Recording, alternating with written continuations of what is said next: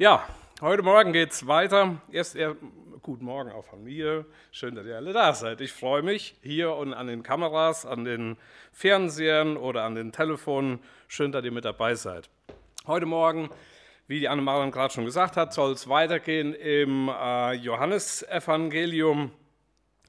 Äh, aber zunächst möchte ich ähm, uns nochmal mit reinnehmen äh, in die in, in die Kernaussage des Evangeliums ähm, und uns die so ein bisschen nochmal in Erinnerung rufen. Die liegt zwar im Johannesevangelium noch weit voraus, aber die überspannt eigentlich so das ganze Thema äh, des Evangeliums. Und äh, zwar heißt es in 2031, noch viele andere Zeichen hat, tat Jesus nun vor seinen Jüngern, die in diesem Buch nicht geschrieben sind. Diese aber sind geschrieben, damit ihr glaubt, dass Jesus Christus der Sohn Gottes ist und damit ihr durch den Glauben Leben habt in seinem Namen.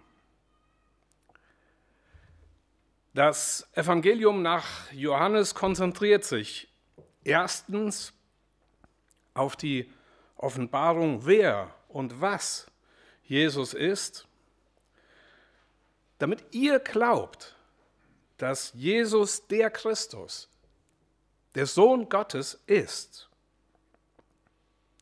Und zweitens stellt das Evangelium Glauben und Unglauben, gerade im ersten Teil bis zum Kapitel 12, ziemlich krass gegeneinander und verdeutlicht, wie entscheidend wichtig es ist, dass wir Menschen die lebendige Beziehung zu Jesus suchen.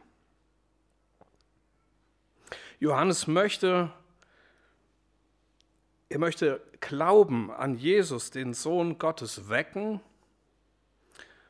und stärken, damit ihr durch den Glauben Leben habt in seinem Namen. Es geht ihm um diese gute Botschaft.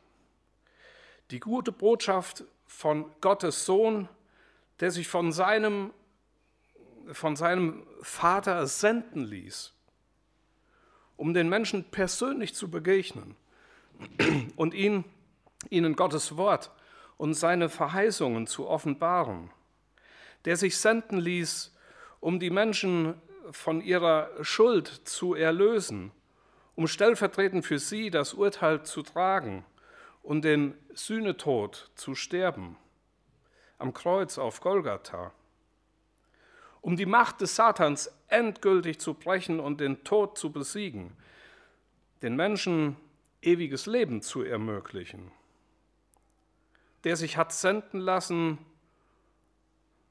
um seinen rechtmäßigen Platz als König zur Rechten Gottes endgültig einzunehmen. Diesen Zuruf brauchte die damals noch junge, aber schwer bedrängte Christengemeinde. Damals, 80 nach Christus, in etwa die Größenordnung wird das Evangelium nach Johannes datiert. Da hat er das wohl ungefähr geschrieben. Man sagt, Johannes ist vielleicht Bischof von Ephesus gewesen, aber sei es drum, 80 nach Christus. Da ist der Tempel in Jerusalem schon zerstört, die Christenverfolgung krassiert, da ist Mord und Totschlag und vielleicht oder gewiss sind viele Gläubige, viele Christen der ersten Generation, die Jesus und die Jünger noch selber miterlebt haben, schon verstorben oder ermordet. In diese Situation schreibt Jesus, äh, Johannes dieses Evangelium von Jesus. Das Evangelium nach Johannes will den Gläubigen Zweifel und Angst nehmen, will Trost, Freude, Zuversicht schenken, will den Grund von Glauben und Gewissheit, Jesus Christus, als unzerstörbare, ewige Größe darstellen. Der Anne Maren hatte gerade Bonhoeffer zitiert. Nicht alle Wünsche gehen in Erfüllung, aber alle Verheißungen Gottes werden sich erfüllen. Das mussten die Menschen damals auch hören, ganz neu. Und wie kein anderes Evangelium erfahren wir, dass sich Jesus viel Zeit nimmt für die Menschen, dass er sie ernst nimmt, ihm zuhört, ihnen zuhört. Jedem Einzelnen, er, er ist ihnen oder sie, sie sind ihm wichtig und sie sind wertgeachtet bei ihm. Und Jesus wendet sich ihnen ganz persönlich zu, dem Nikodemus, der Frau am Jakobsbrunnen und, und, und. Die Gläubigen 80 nach Christus brauchten diesen Trost und diese Ermutigung im Gottessohn. Und wir heute, 2022 nach Christus, ja, wir brauchen auch heute diese Zusage Jesu damit wir glauben können, damit, wir, damit unser Glauben Halt und Bestand hat, jeden Tag neu. Es ist wichtig, dass Jesus Christus uns immer wieder neu begegnet und bestätigt. Ich bin das Brot des Lebens, ich mache dich satt, ich bin das Licht der Welt, ich lasse dich nicht im Dunkeln, ich bin die Tür zum Leben und zur Fülle, ich bin der gute Hirte. Ich bin die Auferstehung und das Leben. Ich bin der Weinstock, durch nur den wir Frucht bringen können.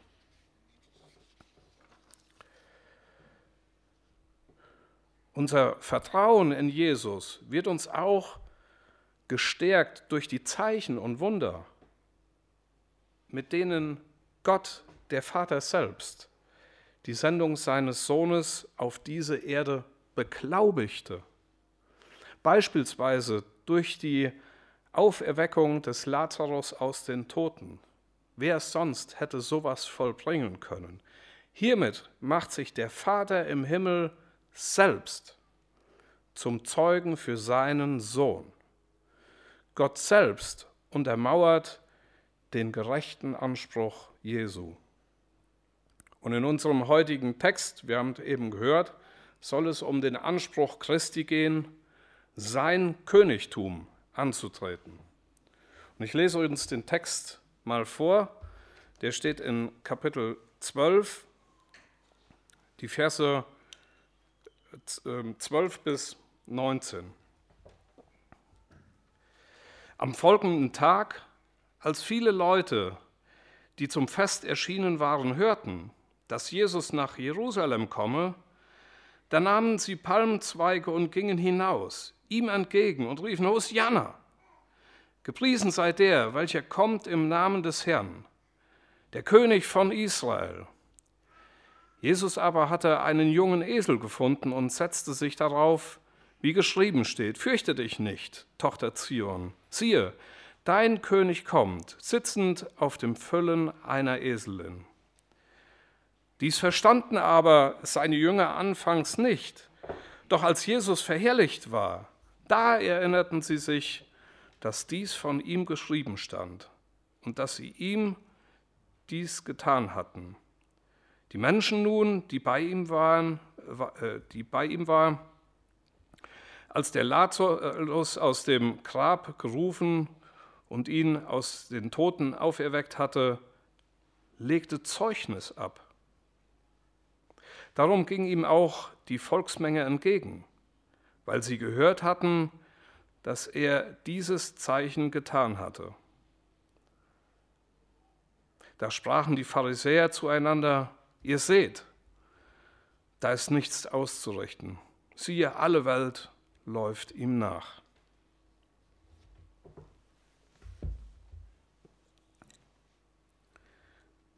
Heute also geht es um den Einzug des Messias, des Gesalbten in Jerusalem.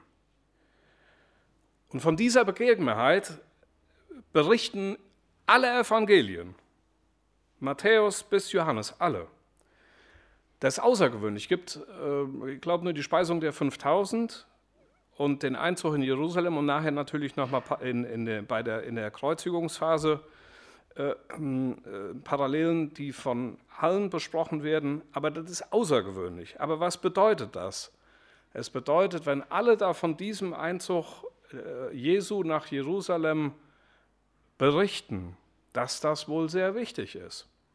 Egal, was jeweils das Evangelium als Schwerpunkt hat, das ist allen wichtig. Und warum ist das so wichtig? Ich möchte da drei Punkte rausgreifen. Punkt eins: es beweist, dass Gottes Wort wahr ist. Zweitens, es beweist, dass Gott einen ewigen Zeitplan, einen, einen Ratschluss hat und umsetzt. Und drittens, es beweist, dass Jesus, der in der Bibel verheißene König, Priester und Prophet, ja Gottes Sohn selbst ist. Zum Ersten, der Einzug des Messias in Jerusalem beweist, dass Gottes Wort wahr ist. Ich möchte nur wenige Verse aus dem Alten Testament äh, vorlesen, äh, deren Erfüllung hiermit entweder bevorsteht oder genau damit geschieht. Und wir können die Bibel ganz vorne aufblättern, denn da ist schon der erste Vers, der genau darauf hinweist. 1. Mose 3, Vers 15. Und ich will Feindschaft setzen zwischen dir und der Frau, zwischen deinem Samen, also deinen Nachkommen, und ihrem Samen, also ihren Nachkommen. Er wird dir den Kopf zertreten und du wirst ihn in die Ferse stechen. Bei der bevorstehenden Kreuzigung Jesu wurden ihm die Füße mit Nägeln durchbohrt. Ihm wurde in die Ferse gestochen.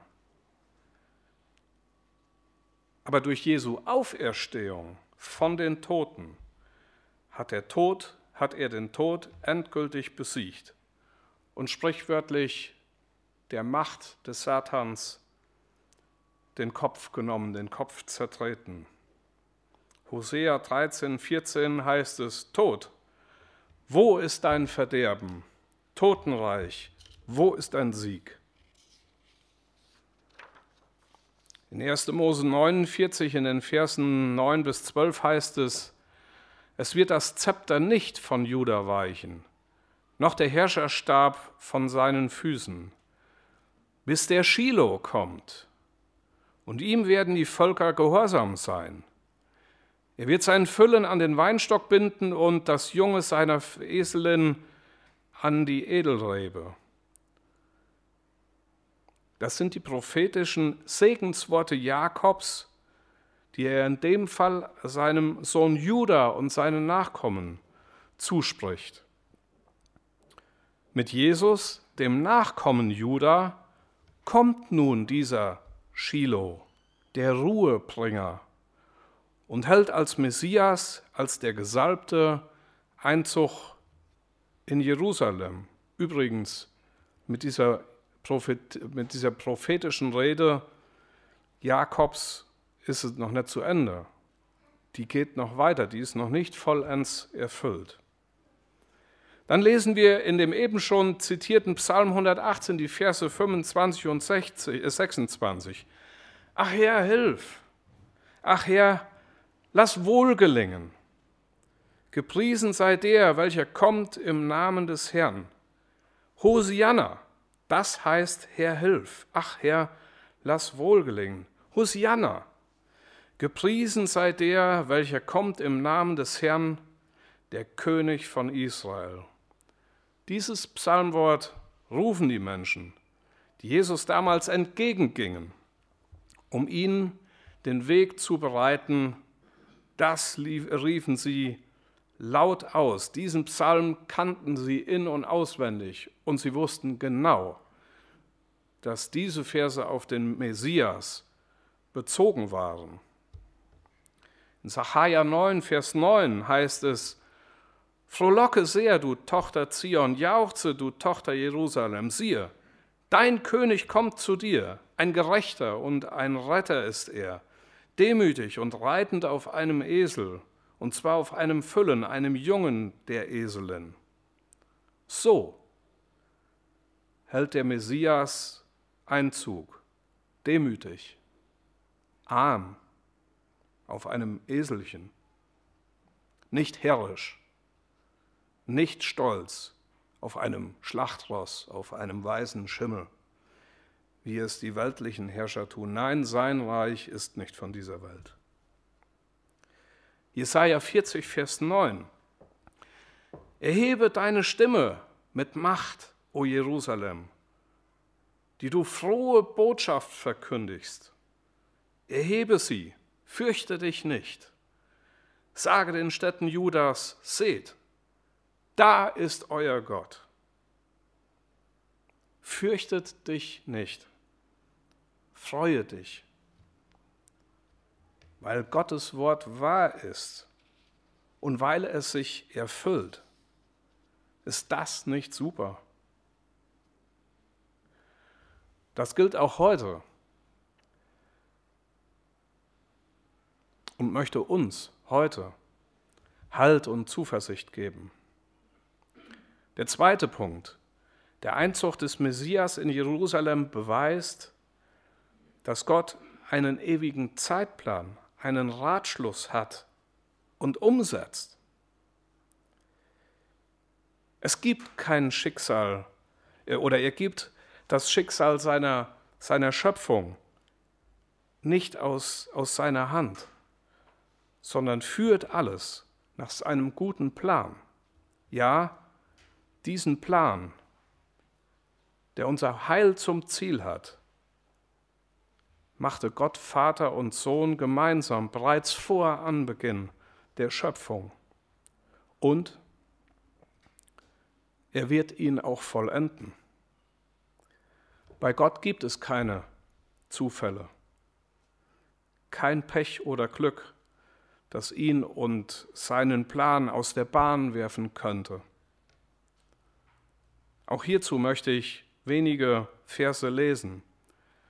Aus dem Johannesevangelium Kapitel 7, Vers 30. Da suchten sie ihn zu ergreifen, aber niemand legte Hand an ihn, denn seine Stunde war noch nicht gekommen. Schon früh wollten die Pharisäer und Priester Jesus aus dem Verkehr ziehen und mundtot machen weil er bezeugte, dass er der Gesalbte Gottes ist. Johannes 10, Vers 39.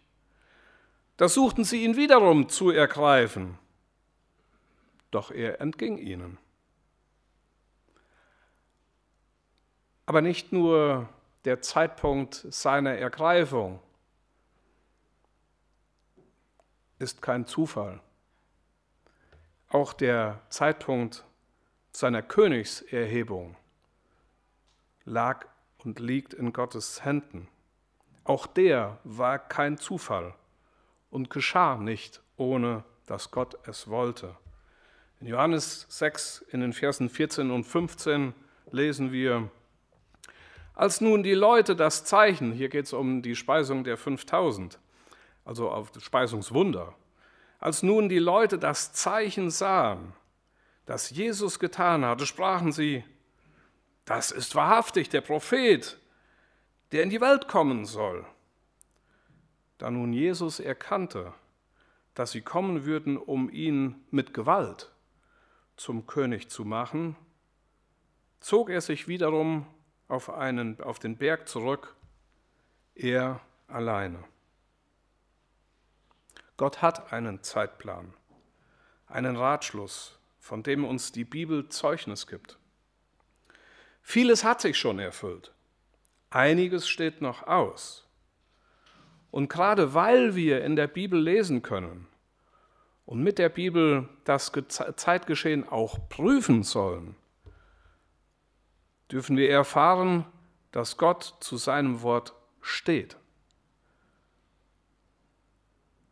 und es sicher erfüllt. Das galt damals und das gilt auch uns für unser Heute und für unser Morgen. Meine Zeit steht in deinen Händen. Nun kann ich ruhig sein, ruhig sein vor dir. Du gibst Geborgenheit, du kannst alles wenden. Gib mir ein festes Herz, mach es fest in dir. Der dritte und letzte Punkt. Der Einzug des Messias in Jerusalem beweist, dass Jesus der in der Bibel verheißene König, Priester und Prophet ist. Nochmal Sacharja 9, Vers 9. Frohlocke sehr, du Tochter Zion. Jauchze, du Tochter Jerusalem. Siehe, dein König kommt zu dir. Ein Gerechter und ein Retter. Hier lesen wir von ihm als König und von ihm als Retter. Was ist der Retter äh, anders als der wahre hohe Priester, der für unsere Schuld sich selbst gegeben hat, um uns zu retten, zu neuem, zu ewigem Leben, zu Beziehung und Gemeinschaft mit unserem Gott und Vater. Und all das fasst die Einleitung des Hebräerbriefs in den ersten drei Versen zusammen. Da heißt es, nachdem Gott in den vergangenen Zeiten vielfältig und auf allerlei Weise zu den Vätern geredet hat, durch die Propheten, hat er in diesen letzten Tagen zu uns geredet durch den Sohn, Jesus der Prophet. Ihn hat er eingesetzt zum Erben und so weiter. Ich kürze ein bisschen ab. Er hat sich, Jesus hat sich, nachdem er die Reinigung von unseren Sünden durch sich selbst vollbracht hat, zu Rechten der Majestät in der Höhe gesetzt, die Reinigung unserer Sünden durch sich selbst vollbracht hat. Er, der echte hohe Priester, zu Rechten gesetzt der Majestät in der Höhe, Jesus der König. Jesus Christus, König, Priester, Prophet. Eigentlich ist die Reihenfolge andersrum. Prophet, Priester, König. Aber es heißt so. Der Dreiklang steht für Jesus, ein Prophet, der uns die beste Botschaft der Welt nicht vorenthält, sondern auf sich auf den Weg macht, zu dir und zu mir ganz persönlich. Und uns sagt, siehe, ich bin bei euch alle Tage bis an der Weltende. Ein Priester, der sich selbst opfert, damit wir leben dürfen in Ewigkeit. Ein König, der Sieger ist über Hölle, Tod und Teufel. Ein Herr und König, der alles neu machen wird, der abwischen wird alle Tränen von unseren Augen. Und der Tod wird nicht mehr sein. Weder Leid noch Geschrei noch Schmerz wird mehr sein. Denn das Erste ist vergangen. Das Erste wird vergangen sein.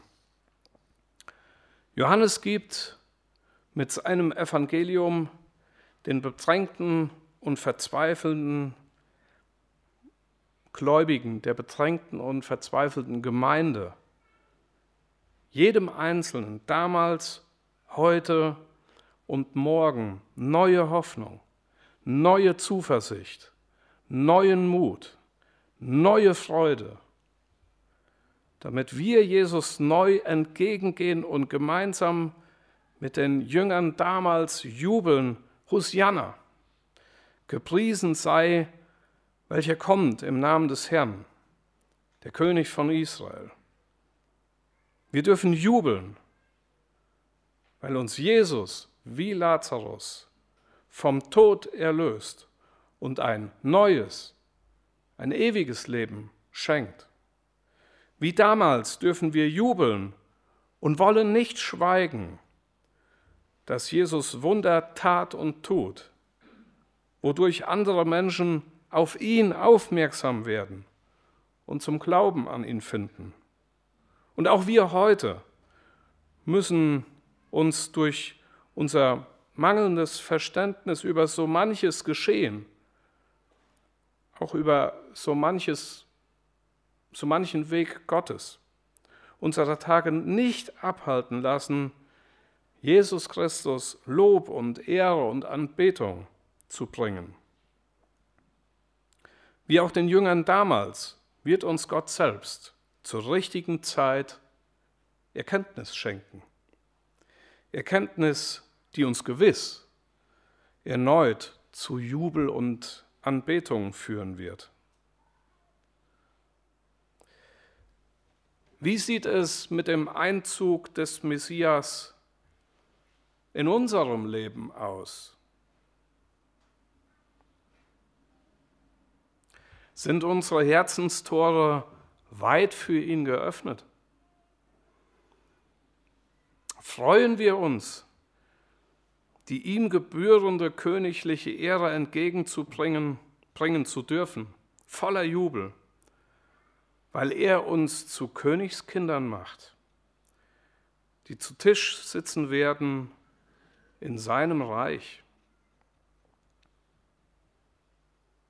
Mit dem Lobgesang des Psalmisten unserer Tageslosung möchte ich schließen.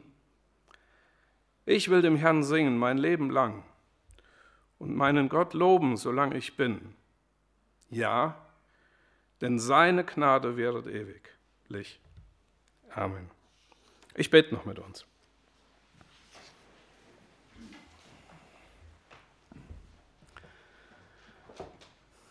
Vater im Himmel, hab ganz herzlichen Dank, dass du deinen Sohn geopfert hast, geschickt hast auf die Erde, der den niedrigsten Weg ging, um uns in unserer größten Niedrigkeit abzuholen, abzufangen, in Händen zu halten, unser Schuld, unser Vergehen zu durchleiden.